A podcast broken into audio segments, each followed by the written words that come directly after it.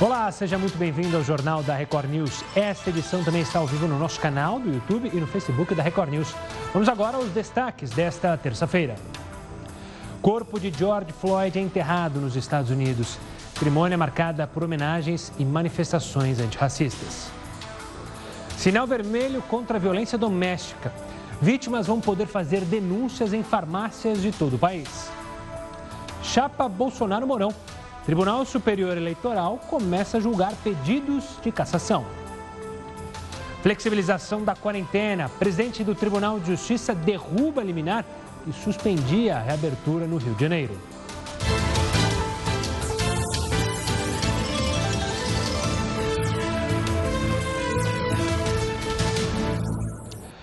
Organização Mundial da Saúde provocou uma enorme polêmica. A gente falou aqui ao dizer que as pessoas assintomáticas, aquelas que não apresentam sintomas da Covid-19, raramente transmitem a doença. Nesta terça-feira, representantes da organização tentaram esclarecer o assunto. O Heródoto conta aqui pra gente o que eles disseram depois de provocarem, claro, um tumulto. Muita gente falou: nossa, então eu fiquei preso em casa e não precisava, os assintomáticos não passam. Antes de mais nada, uma boa noite, Heródoto. Olá, sabe, realmente essa foi a sensação que as pessoas tiveram, acredito que no mundo inteiro. Porque todo mundo tem estado com um olho no seu próprio país e outro olho na Organização Mundial da Saúde. Agora, sabe uma coisa curiosa, Gustavo? Organização Mundial da Saúde em português é OMS. Em inglês é WHO. Se você ler de uma vez só, é a palavra WHO. WHO em inglês quer dizer quem. Então parece o seguinte, afinal, quem é que fala por essa organização?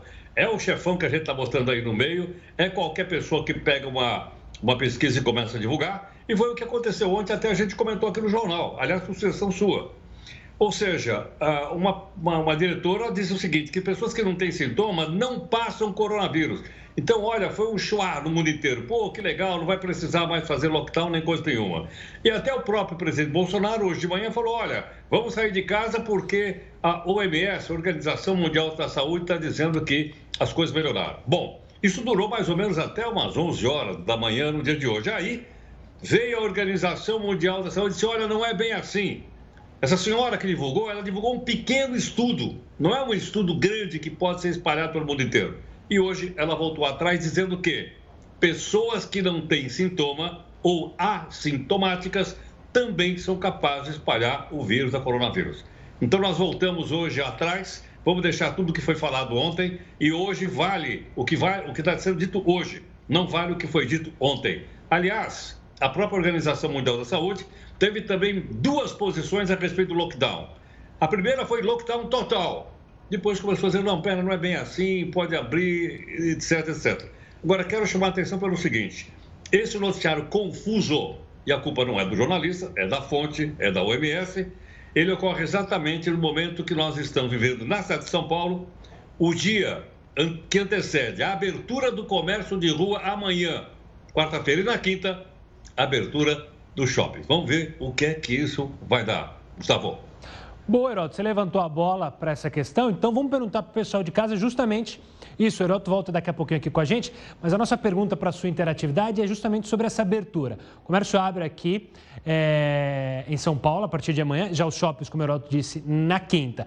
Na sua opinião, as pessoas vão respeitar as regras de segurança contra o coronavírus? Ou seja, manter é, o distanciamento, usar máscara, continuar com álcool e gel Manda sua mensagem para cá no nosso WhatsApp, é 11 942 128 782.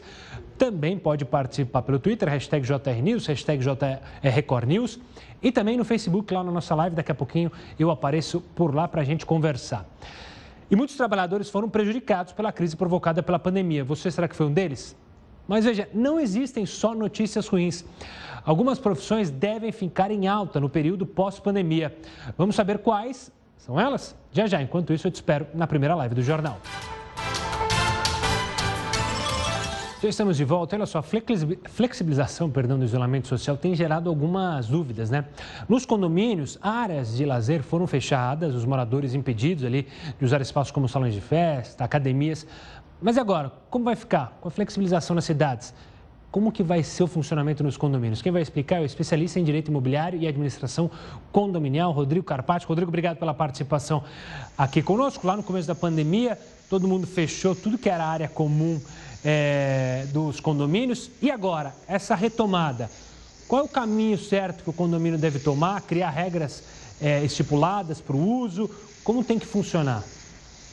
Boa noite, Gustavo. Boa noite a todos que estão é, nos ouvindo agora, nos vendo agora. Então, é uma questão extremamente é, complicada e complexa. É, a primeira ordem foi o fechamento geral em função dos decretos que nós observamos, tanto em âmbito federal, estadual e municipal. Então, a orientação para os condomínios foi o fechamento imediato das suas áreas comuns em função é, do risco iminente de contaminação. E agora, passados aí mais de 60 dias é, de pandemia e de, da maior parte dos condomínios com as áreas comuns fechadas, e de encontro com o decreto é, estadual que traz uma reabertura é, gradual das atividades, também é, que segue as determinações em âmbito municipal, é difícil é, nós mantermos aí é, o fechamento dessas áreas comuns, por mais que os números não sejam é, bons para que se realize uma abertura, mas dificilmente nós conseguimos explicar é, para um condômino que o shopping que o shopping center vai ter uma abertura é, programada e que nós devemos manter as áreas comuns fechadas. Então, de encontro com os decretos, os condomínios estão sendo orientados a, é, dentro de, de muita cautela, somente com segurança, reabrir áreas comuns. E essas áreas comuns, elas devem ser reabertas com programação, começando com áreas externas, mantendo o distanciamento social, mantendo higienização das mãos, utilização de máscaras e demais medidas de segurança é, visando a proteção dos usuários, como, por exemplo, normas especiais para utilização de áreas. É, churrasqueiras, salões de festas oferecem ainda riscos em função da, é, do, da, em função da função natural é, de que essas áreas já têm aí é,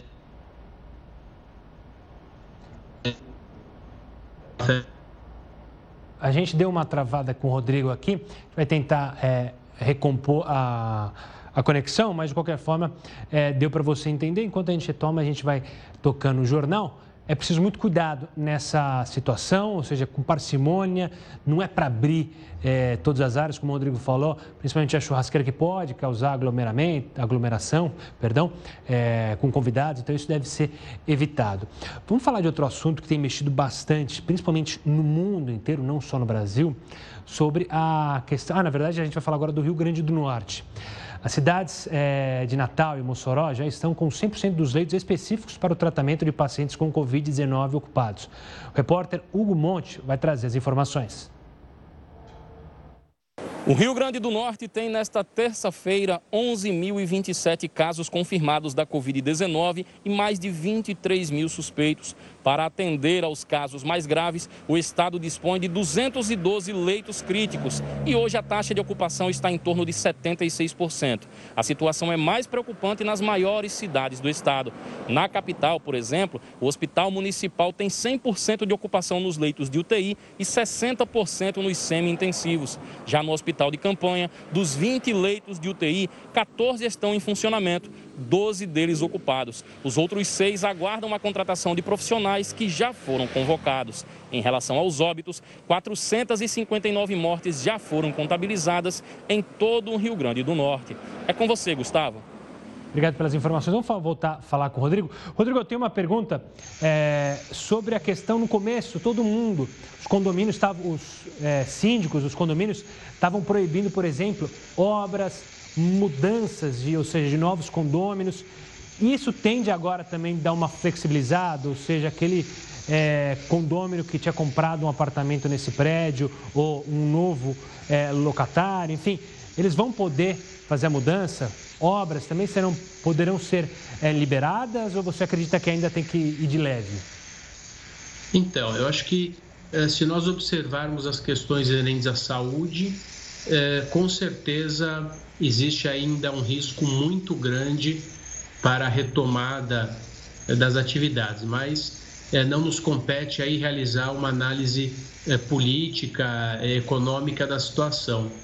O que ocorre é que juridicamente nós tivemos os decretos iniciais que impediam a realização de atividades não essenciais. Então, em função dessa situação, foram paralisadas obras, foram paralisadas as mais diversas situações dentro do condomínio que exerciam atividades é, profissionais. É, dessa forma, com esse novo decreto em âmbito estadual, fica é, muito complicado é, continuar com essas proibições, porque é, se nós temos o decreto é, trazendo uma retomada das atividades, o condomínio ele perde o seu embasamento jurídico também para que as áreas não, não sejam reabertas. Independente de é, não estar diretamente relacionado quando a gente fala em é, comércio, retomada do comércio e de serviço, o condomínio ele não é, realiza comércio e serviço, mas ele se utiliza dessas situações. Estou dizendo os condomínios residenciais. Então, é, não dá para contrariar aquilo que está sendo é, decretado do ponto de vista jurídico, mas o condomínio ele deve é, retomar com muita cautela, ele deve,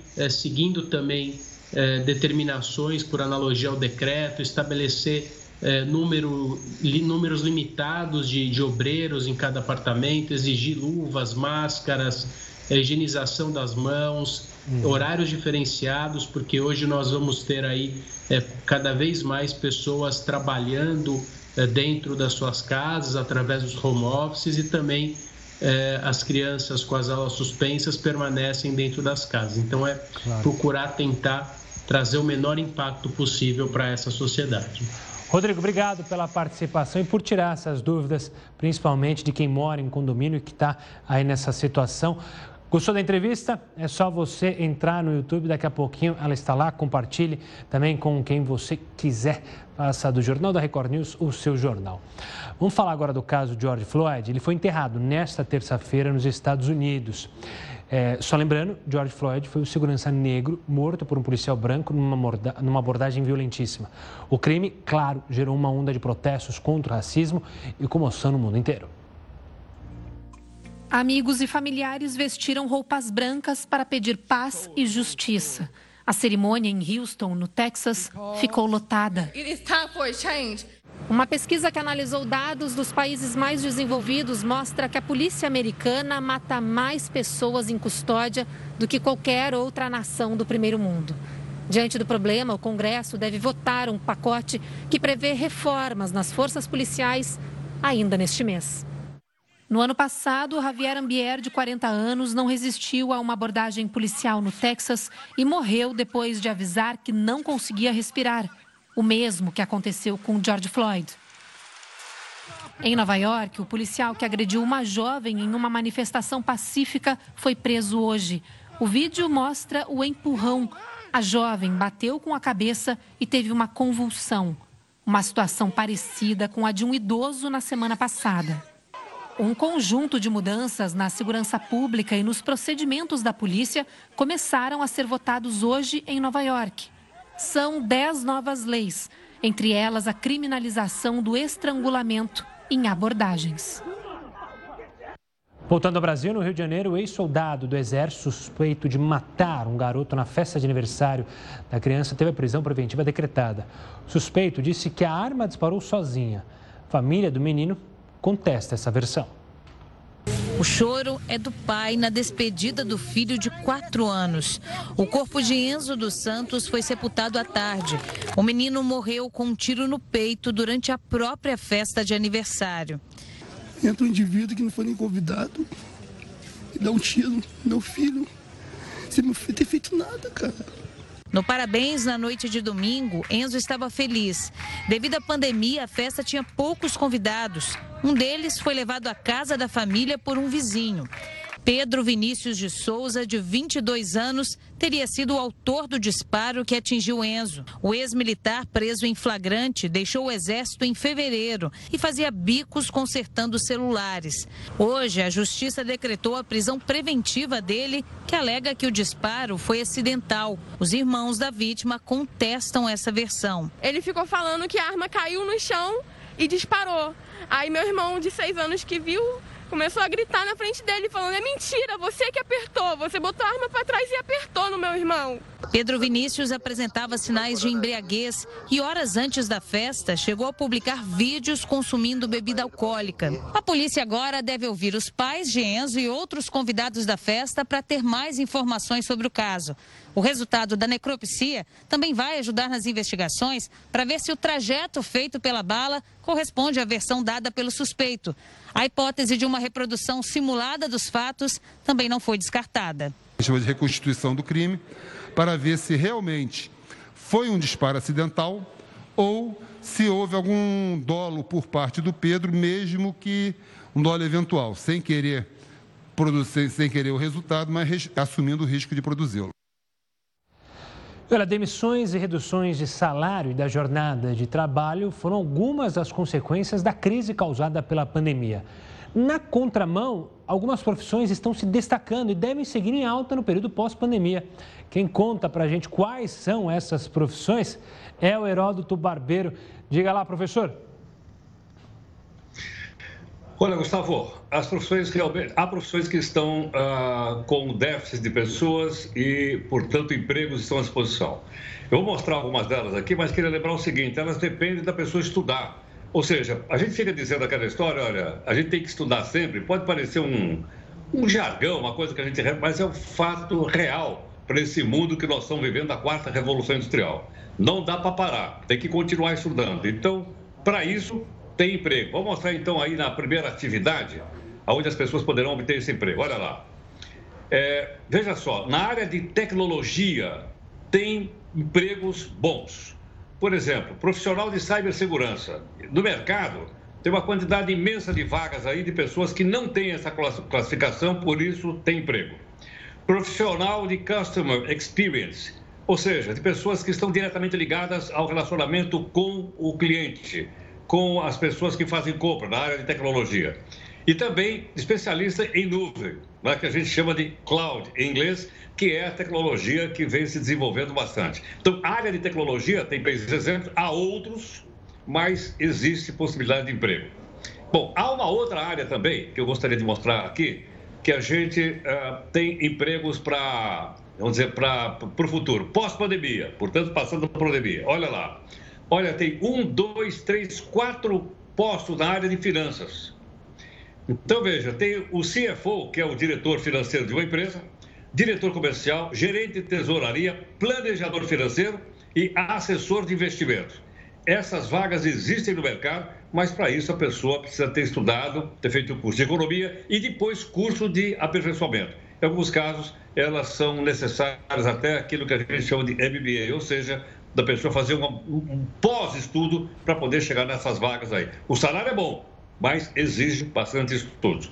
Há uma outra área, que é a terceira área, vamos dizer, menos especializada que essas duas que eu citei até agora, que na, na pandemia, olha lá, profissional de recursos humanos, também há vagas, enfermeiros e técnicos de enfermagem. Mesmo passando a pandemia, a área de enfermaria, técnicos de enfermagem, a área de, de, de, de saúde em geral, eles terão vaga suficiente aí. Do outro lado, como você sabe, a gente já mostrou várias vezes aqui no jornal, infelizmente as vagas encolheram rapidamente. É o caso, por exemplo, da área de serviços, de maneira geral, e também os chamados empregos industriais que caíram bastante. Nós temos, devemos ter hoje, Gustavo, aproximadamente uns 12 milhões e meio de pessoas empregadas no país. Isso segundo o último levantamento. Vamos ver se pós-pandemia as coisas começam a se inverter. Bom, Heraldo, obrigado pela participação. Daqui a pouco ele volta aqui para falar mais e participar ainda mais do JR News. Cientistas estão tentando entender os motivos das diferentes reações à Covid-19. A mais recente descoberta é de que um determinado tipo sanguíneo pode estar relacionado às formas mais agressivas da doença. A gente vai falar sobre isso daqui a pouquinho. Agora eu te espero em mais uma live. Estamos de volta e com dados preocupantes. O desmatamento na Amazônia passou de 10 mil quilômetros quadrados entre agosto de 2018 e julho do ano passado. Informações são do INPE, Instituto Nacional de Pesquisas Espaciais. Isso representa um aumento de mais de 34% em relação a agosto de 2017 e julho de 2018. É a maior área desmatada desde 2008. Em novembro do ano passado, os números do desmatamento eram um pouco menores, mas os dados foram revisados pelo INPE. Entre os estados é, desmatados, o Pará foi o que teve a área mais atingida. É necessário tomar cuidado na hora de descartar remédios e, nesse período de pandemia, itens que possam ser contaminados com o coronavírus. Mas qual é a forma correta de descartar esses itens? Para isso, eu chamo Vinícius Andrade, presidente da Associação Brasileira de Distribuição e Logística de Produtos Farmacêuticos, para explicar. Vinícius, obrigado pela participação aqui conosco. Vamos começar com os é, com o descarte, principalmente de produtos relacionados a, ao coronavírus. Máscara, tem muita gente que está usando bastante luva. Tem que ter um cuidado especial. Como as pessoas devem fazer para descartar esses equipamentos?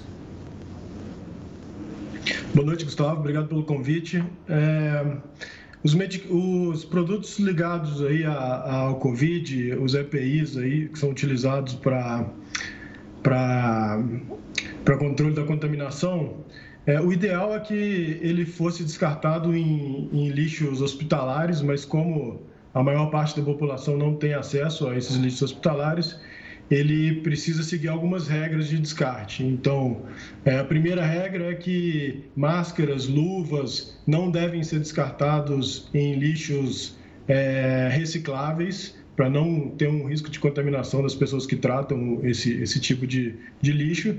E então eles devem ser descartados nos lixos comuns, nos lixos é, ou orgânicos ou comuns. E o ideal é que seja colocado dentro de um outro saco antes e aí amarrado e colocado dentro do, do, do lixo comum para descarte.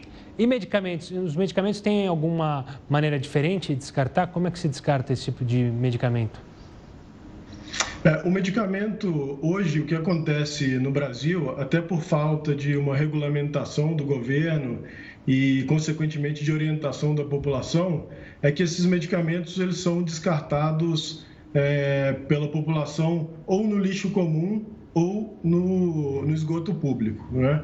E esse tipo de descarte de, de medicamentos vencidos ou que estão em desuso na casa do brasileiro, quando é descartado assim, em lixo comum ou, ou em, no esgoto, ele, ele traz sérios riscos de contaminação do meio ambiente. Então, contaminação do solo, contaminação da água, contaminação de alimentos, animais e também, logicamente, contaminação é, da população.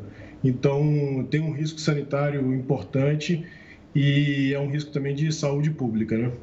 E aí, como a gente poderia agir em casa para não descartar, como você falou, não jogar pela privada, que infelizmente tem muita gente que faz isso, é, segue, segue, seguir a risca do, da mesma coisa dos EPIs, colocar num, é, num lixo diferenciado, levar em algum lugar que se descarte é, esses medicamentos, como se fosse no hospital?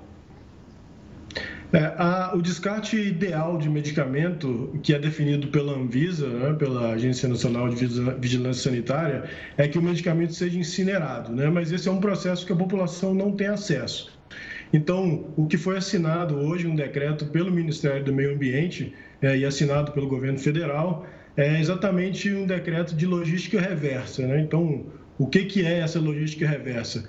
O medicamento é, hoje que vence ou que está em desuso na casa do, do brasileiro, ao invés dele ser descartado é, no lixo ou no esgoto, ele, é, a partir do momento da implementação desse, desse projeto, que, que deve ser a primeira fase inicia no fim desse ano, e, e ele tem uma segunda fase, que é quando realmente começa a implementação do projeto, é, é no, ano que, no ano que vem.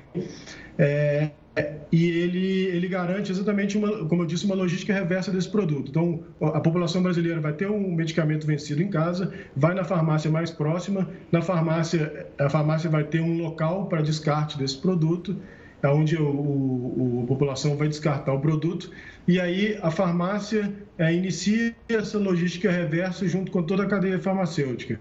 Então, o distribuidor vai coletar esse medicamento vencido na farmácia, a indústria, o, o fabricante vai coletar esse medicamento vencido no distribuidor, e aí a indústria, que é o fabricante, ele, que é o elo inicial, também vai ser o elo final que vai incinerar o produto da forma correta sem risco de contaminação do meio ambiente, sem risco de contaminação da população. Esse é um decreto, como eu disse, que foi assinado agora, esse mês, no mês de junho, pelo governo federal, e que entra também, como eu disse, em vigência no ano que vem. É um decreto que foi discutido é, por todas as associações de classe do setor farmacêutico, para que a gente conseguisse achar um, um modelo que que atendesse a necessidade do Ministério do Meio Ambiente de, de reduzir a contaminação da, da, do meio ambiente e da população, mas ao mesmo tempo também fosse viável economicamente e, e, e, e de, de, dentro de todo o fluxo farmacêutico. Boa, Vinícius, obrigado pela participação e pelas explicações. Vamos torcer para esse decreto funcionar bem, porque a ideia é muito boa mesmo. Pelo que eu entendi, vale muito a pena, ou seja, você aproveita justamente todos os envolvidos para ter esse descarte. Qualquer novidade sobre esse assunto, você vai, claro, acompanhar aqui. E se você pegou a entrevista no final, quer assistir de novo, só assistir lá no nosso YouTube, youtube.com.br Record News. Além das entrevistas, também tem conteúdo exclusivo preparado para você, internauta. Vamos falar dos cientistas europeus. Eles estão tentando explicar o motivo de algumas pessoas terem sintomas moderados da Covid-19 e outras não. A conclusão deles é de que o tipo sanguíneo pode estar relacionado à intensidade da doença.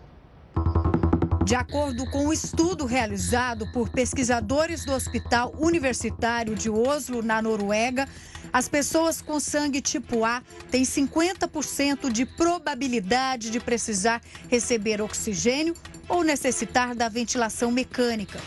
Para chegar à conclusão sobre os riscos para cada tipo sanguíneo, os estudiosos se juntaram a médicos da Espanha e da Itália em fevereiro, época em que os países lutavam contra a disseminação crescente do vírus.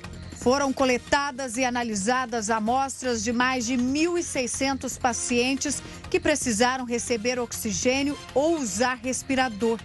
A mesma pesquisa genética foi realizada com mais de 2 mil doadores de sangue que não tinham evidência de contaminação pelo coronavírus. Os estudos também indicam que quem tem sangue tipo O pode estar mais protegido. Até o momento, autoridades médicas identificaram que pessoas com mais de 60 anos ou portadores de alguns tipos de doenças fazem parte do grupo de risco Agora, o objetivo desses estudiosos é conseguir determinar, a partir do DNA de cada paciente, a necessidade da aplicação de tratamentos mais leves ou agressivos. Descobrir como a doença se comporta em pessoas de diferentes tipos sanguíneos também pode ajudar as empresas farmacêuticas a desenvolverem medicamentos eficazes no combate à Covid-19. Um dos autores do estudo disse que mais análises são necessárias para definir com precisão o quanto as pessoas do tipo A podem ser prejudicadas. É importante deixar claro que essa não é a primeira vez que pesquisadores associam esse tipo sanguíneo a formas graves da doença. Cientistas chineses chegaram à mesma conclusão, mas nenhum deles sabe explicar ainda o motivo da vulnerabilidade. Você tem acompanhado bastante aqui na Record News a questão da violência contra a mulher durante essa pandemia. Mas uma campanha pretende incentivar as vítimas da violência doméstica a denunciar agressões em farmácias. Para fazer a queixa, basta mostrar um X vermelho na palma da mão para que o atendente ou farmacêutico entenda que se trata de uma denúncia e em seguida acione a polícia. Cerca de 10 mil farmácias de todo o país são parceiras da iniciativa. Os funcionários vão seguir protocolos pré-estabelecidos para lidar com a situação e não necessariamente vão ser chamados a testemunhar nos casos. Essa é uma medida, mas outras medidas já estão sendo tomadas. A gente vê principalmente medidas é, da iniciativa privada, empresas com sites dando ali caminhos para você denunciar se você está sendo é, violentada em casa, enfim. São iniciativas bacanas para tentar evitar, porque teve um aumento muito grande da violência doméstica durante essa quarentena. Agora a gente chama o Heródoto de novo para falar sobre um assunto que, claro, deixa a gente sempre com os cabelos em pé. É que o Tribunal Superior Eleitoral divulgou a divisão do fundo eleitoral, ou do fundão de 2 bilhões de reais. Esse dinheiro será usado para as campanhas agora das eleições de prefeitos e vereadores, as eleições de outubro, pelo menos até agora, outubro. Heroto, como é que vai funcionar essa repartição? Quem levou mais desse fundão? Olha, Gustavo, teve uma. Teve uma. como é que uma querela, um bate-boca hoje lá em Brasília, porque o governo disse que vai dar mais dois, mais dois meses de auxílio emergencial. Aí os deputados disseram, não, mas é muito pouco, 300 pau por mês. Não sei, se é 300. Aí então vamos fazer o seguinte, por que, que vocês não abrem mão do salário dos deputados? Aí o pessoal ficou bravo. Não, não é? Que é isso, a gente abrir mão do salário, bababá, a gente está economizando, etc, etc, etc. Em suma, até agora eles vão abrir mão de um tostão. Detalhe, Congresso Nacional custa 11 bilhões de reais por ano. Vou repetir, 11 bi. Mas como você lembrou, tem aqui uma proposta que eles podem ajudar. Qual é? É abrir mão do fundo eleitoral para a eleição do final desse ano. Quanto é? Você acabou de dizer 2 bilhões de reais. 2 bi é. Mas vamos ver como é que essa grana sai do nosso bolso e vai para o bolso da turma. Vamos lá, distribuição do fundão, 2 bi, fundo eleitoral. Vamos lá. Bom, 2% dessa grana, dos 2 bi, hein? Vai para todo, todo, todo quanto é partido político ganha no mínimo 2%. Aqueles partidos que têm pelo menos um deputado, só um deputado eleito, ele recebe 35% do fundão de 2 bi. Se ele tiver uma quantidade de deputados eleitos maior, ele leva quase metade, leva 48% de 2 bi. E quem tem um número de senadores eleitos maior, leva 15 bi. Então, como você vê, todo mundo ganha, ninguém sai chorando. Todo mundo que tem uma sigla partidária, são 35, no mínimo, o cara vai colocar no bolso 2% de 2 bilhões de reais. Vai dizer, bom, mas vamos ao ranking então para ver quem é que vai botar essa grana no bolso.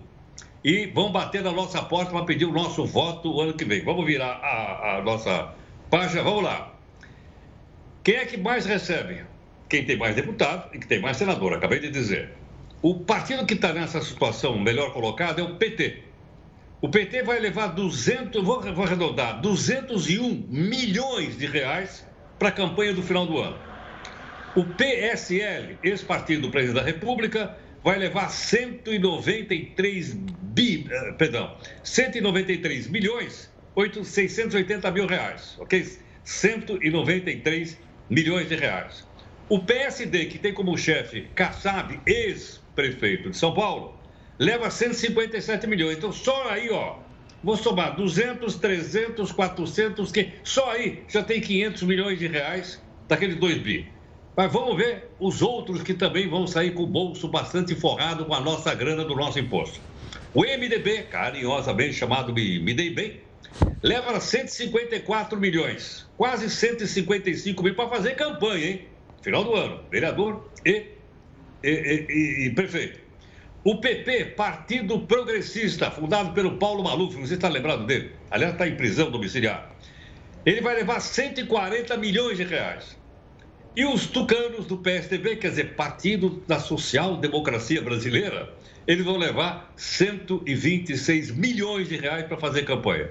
Então, todos os outros partidos vão levar, só tem um único partido político que não pega essa verba, que é o Partido Novo. Os demais, todos vão botar a grana no bolso vão fazer campanha eleitoral, vão bater na nossa porta. E o que, que a gente vai dizer?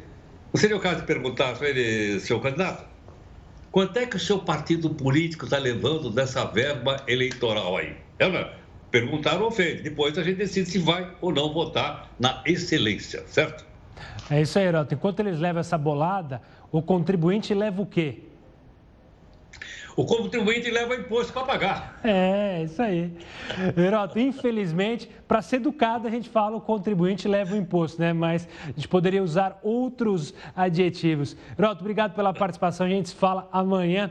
Um forte abraço. Você aí na sua casa, você é contribuinte que paga imposto, já ouviu falar na fadiga de Zoom? Já ouviu? Eu também nunca ouvi. A gente te explica o significado já já. Uma dica. O pessoal passou aqui. Ele tem a ver com chamadas de vídeo. Já que falei em chamada de vídeo, eu te espero numa chamada de vídeo na nossa live lá no Facebook também no YouTube. Tchau, tchau. JR está de volta para falar que um pedido de vista do ministro Alexandre de Moraes adiou o julgamento do Tribunal Superior Eleitoral sobre duas ações que pedem a cassação da chapa presidencial eleita em 2018, formada pelo presidente Jair Bolsonaro e o vice Hamilton Mourão. Existem oito ações na corte que começaram a ser discutidas em 2019.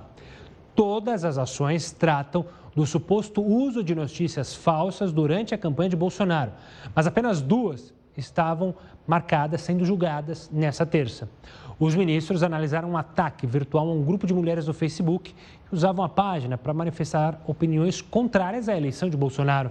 Elas tiveram um grupo invadido por hackers que trocaram o nome da página para que parecesse que as mulheres apoiavam o então candidato do PSL.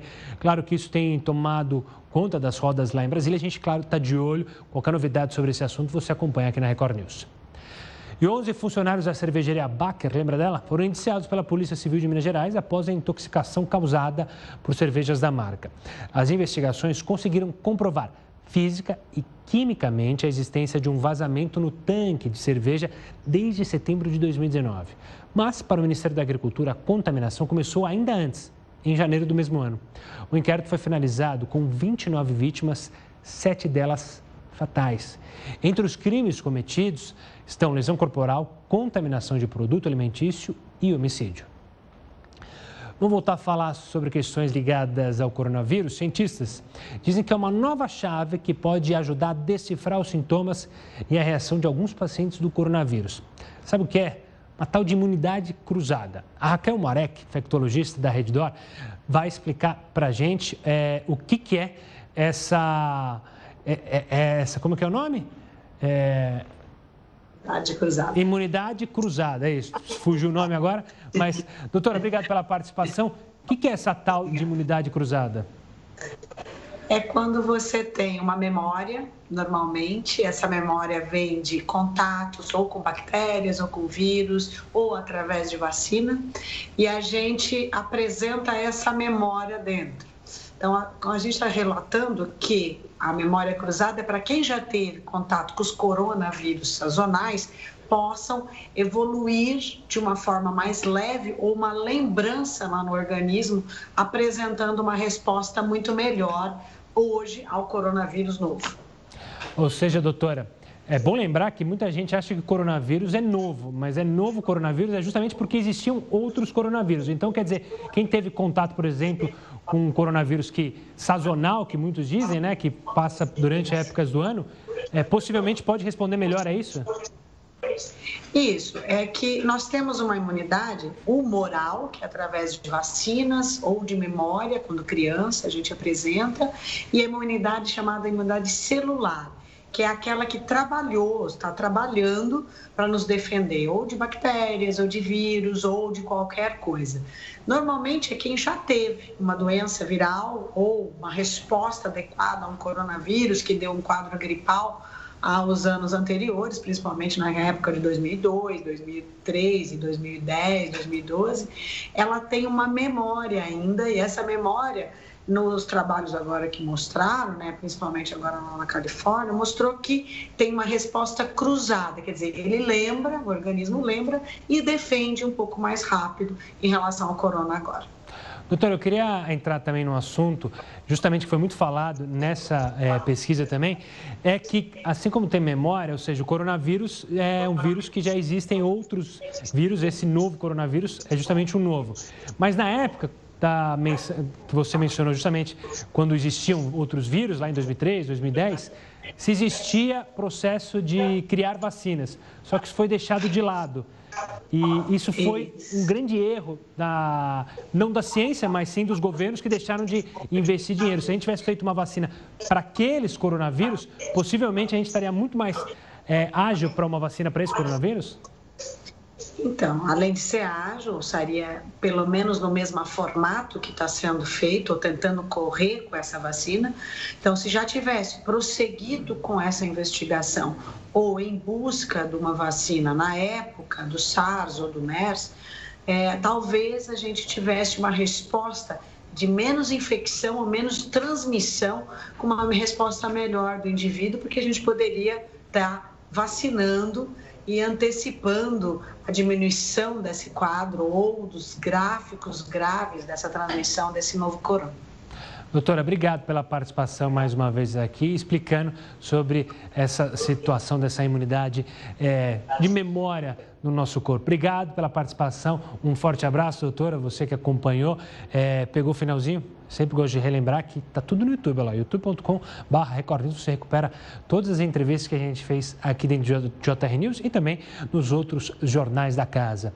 Agora a gente fala da justiça, mas a justiça do Rio. É que o presidente do Tribunal de Justiça do Estado do Rio de Janeiro derrubou a liminar que suspendia os decretos que relaxavam as medidas de isolamento. Quem acompanha a gente na live já sabia, eu tinha mencionado isso.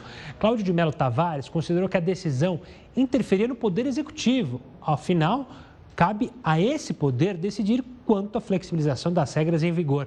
O presidente do TJ também ressaltou que estados e municípios se comprometeram a suspender a flexibilização se houver aumento no número de mortes e da curva de contaminação. No começo do isolamento social, as reuniões virtuais viraram uma febre, tanto para se divertir quanto ali nos aniversários, foram comemoradas por videochamadas e também nos home office.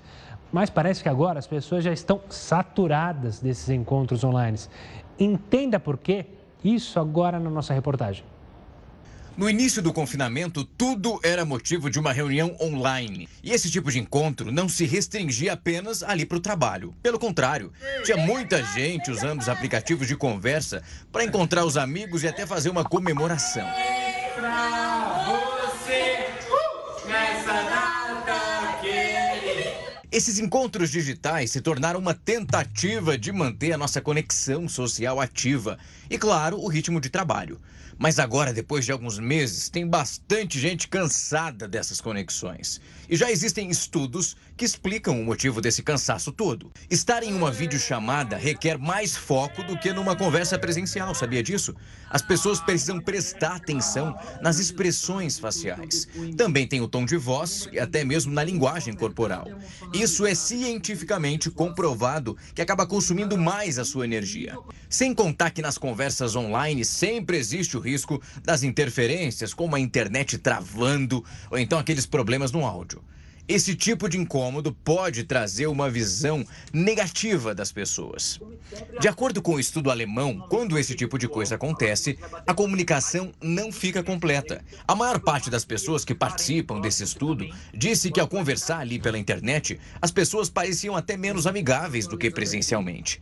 Além disso, os pesquisadores acreditam que o isolamento, o home office e essa mudança de rotina podem aumentar nossa fadiga. As videochamadas viraram quase quase que uma obrigação nesse momento de pandemia, o que pode ter contribuído para que as pessoas se sintam cansadas delas. E por mais que em vários momentos essas reuniões possam ser até divertidas, como um happy hour, por exemplo, elas continuam sendo exaustivas.